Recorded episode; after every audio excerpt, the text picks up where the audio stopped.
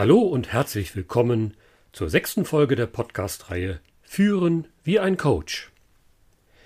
In der heutigen Episode erfahrt ihr, warum Vertrauen für ein motivierendes Betriebsklima und eine stabile Führungssituation so wichtig ist und was ihr als Führungskraft tun könnt, damit Vertrauen entstehen kann. Ich gebe euch drei essentielle Tipps für eine vertrauensorientierte Führungshaltung.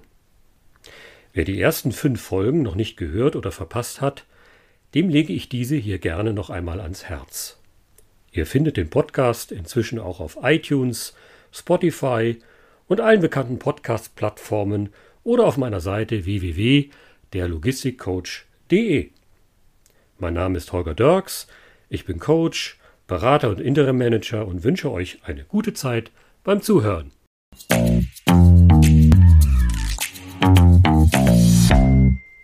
Es klingt so einfach. Ich muss das Vertrauen der Mitarbeiterinnen und Mitarbeiter gewinnen und bewahren, dann entsteht ein gutes Betriebsklima und ich kann als wirksame Führungskraft agieren und als solche auch wahrgenommen werden. Klingt wirklich einfach und gut, oder? Aber was ist Vertrauen? Wie erreicht man ein wirkliches, wechselseitiges Vertrauensverhältnis mit seinen Mitarbeiterinnen und Mitarbeitern und mit seinem Team? Und warum ist Vertrauen im Führungsalltag so wichtig? Vertrauen ist das Schmiermittel oder man könnte auch sagen das Lebenselixier im menschlichen Miteinander. Die Realität ist, kein menschliches Miteinander in Organisationen oder auch in Partner- und Freundschaften ist durchgehend konfliktfrei. Es bedarf also eines hochwertigen Schmiermittels, um Belastungen im System menschlicher Beziehungen unbestartet zu überstehen. Und die Qualität des Schmiermittels Vertrauen zeigt sich darin, dass Konflikte gemeinsam lösbar werden. In meinen Team-Coachings steht das Thema Vertrauen häufig im besonderen Fokus. Am Ende eines mehrstündigen Team-Coachings mit der Führungsmannschaft eines Logistikdienstleisters brachte es ein Teilnehmer sehr treffend auf den Punkt. Er sagte, mit Vertrauen entsteht Gemeinsamkeit, mit Gemeinsamkeit entsteht Vertrauen, und ein Gefühl von Sicherheit und Orientierung gibt es obendrauf gratis dazu. Vertrauen hat also einen großen Einfluss auf das Verhalten unserer Mitmenschen, unserer Kollegen und Vorgesetzten. Dort, wo Vertrautheit vorhanden ist, arbeitet man gerne, es kann Verantwortungsgefühl für das Team entstehen und der eigene Handlungsspielraum wird angstfrei genutzt und erweitert. Vertrauen verstärkt daher die Mitarbeiterbindung und unterstützt die Motivation aller Organisationsbeteiligten quasi en passant. Und zu guter Letzt, Vertrauen verzeiht Fehler, unabhängig von der Frage, wer sie begangen hat. Misstrauen dagegen führt zur Demotivation und inneren Kündigungen von Mitarbeiterinnen und Mitarbeitern. Liebe Hörerinnen und Hörer, wie kann also Vertrauen entstehen und was sollten Führungskräfte in ihrem Denken und Handeln berücksichtigen? Klar ist, es gibt zum Thema Vertrauensaufbau und Vertrauenserhalt kein Patentrezept. Als moderne Führungskraft sollte man sich mit diesem Thema jedoch ganz grundsätzlich auseinandersetzen. Und es kommt darauf an, dass man mit der Analyse bei sich selber anfängt.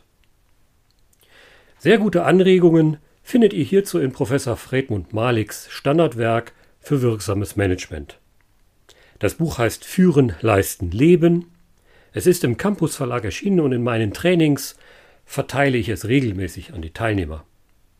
In Anlehnung an Friedmund Malik gebe ich euch nun drei essentielle Tipps für eine vertrauensbasierte Führung. Erstens. Es kommt auf eure charakterliche Echtheit und Integrität an. Was meine ich damit? Führungskräfte sollten sich bewusst sein, dass ihr Verhalten oder auch Nichtverhalten zu jeder Zeit vom Team, von den Kolleginnen und Kollegen, von den Mitarbeiterinnen und Mitarbeitern beobachtet und auch bewertet wird. Wir Menschen haben in der Regel ein feines Gespür, wenn sich eine Person unstet und unecht verhält, wenn sie etwas anderes tut als das, was sie sagt, oder sich stoisch nach Mehrheitsmeinung richtet. Das Ergebnis dieses Verhaltens ist meistens Unsicherheit. Gradlinigkeit, Offenheit und Klarheit sind die Eigenschaften, die ihr, liebe Hörerinnen und Hörer, für euch weiterentwickeln solltet, um vertrauensvolle Bindungen zu euren Mitarbeitern aufbauen zu können. Die Mitarbeiter und Mitarbeiter wollen wissen, mit wem sie es zu tun haben. Versteckt also nicht eure Ecken, Kanten und Macken, sondern seid echt und steht zu eurer Persönlichkeit. Ganz individuell und naturgemäß werdet ihr eure Persönlichkeit im Laufe eines Berufslebens weiterentwickeln. Aber seid euch von Anfang an bewusst, dass Verlässlichkeit für die euch anvertrauten Menschen ein entscheidendes und sehr hohes Gut ist. Verlässlichkeit und Gradlinigkeit heißt übrigens nicht, dass man seine Meinung nicht wieder ändern kann. Man darf und sollte jedoch klar erklären und begründen, warum man seine Meinung geändert hat, und das sollte auch proaktiv geschehen. Der zweite Tipp für eine vertrauensorientierte Führung ist, schenke jedem so viel Vertrauen wie möglich. Gehe dabei sehr weit und an die Grenzen heran. Liebe Hörerinnen und Hörer, bei der Führung wie ein Coach steht die positive und zuversichtliche Grundhaltung im Vordergrund. Sozusagen die Grenzen für den Vertrauensvorschuss werden bei den geführten Mitarbeiterinnen und Mitarbeitern höchst individuell sein. Meiner Erfahrung nach sind diese Grenzen kontinuierlich auszuloten und ein Ergebnis intensiver Kommunikationsarbeit. Dabei spielt das aktive und konzentrierte Zuhören eine gewichtige Rolle. Hört euren Mitarbeiterinnen und Mitarbeitern immer aufmerksam zu, was sie euch als Führungskraft zu sagen haben. Tauscht eure gegenseitigen Erwartungen zu Arbeitsinhalten und Zusammenarbeit klar und offen aus. Dann werdet ihr mit gesundem Menschenverstand erkennen, dass ihr in der Regel euren Mitarbeiterinnen und Mitarbeitern sehr weit vertrauen könnt. Natürlich gehört zu einer wirksamen Führungsarbeit auch eine angemessene Ergebniskontrolle. Aber das überlieferte Motto des russischen Politikers Lenin Vertrauen ist gut, Kontrolle ist besser, wird das Ziel eines wechselseitigen Vertrauensaufbaus im Team verfehlen. Besser ist es, mit den Mitarbeiterinnen und Mitarbeitern Systematiken für eine Eigenkontrolle zu etablieren. Das kann über kontinuierliche Feedbackschleifen nur innerhalb eines Teams erfolgen oder man vereinbart individuelle Intervalle und Jurfix-Termine, bei denen einzelne Teammitglieder über den Stand ihrer Arbeitsergebnisse berichten. Der dritte Tipp für eine vertrauensorientierte Führung ist, stelle die Erfolge deines Teams, deiner Mitarbeiterinnen und Mitarbeiter auch als solche deines Teams und deiner Mitarbeiterinnen und Mitarbeiter dar und halte dich im Hintergrund.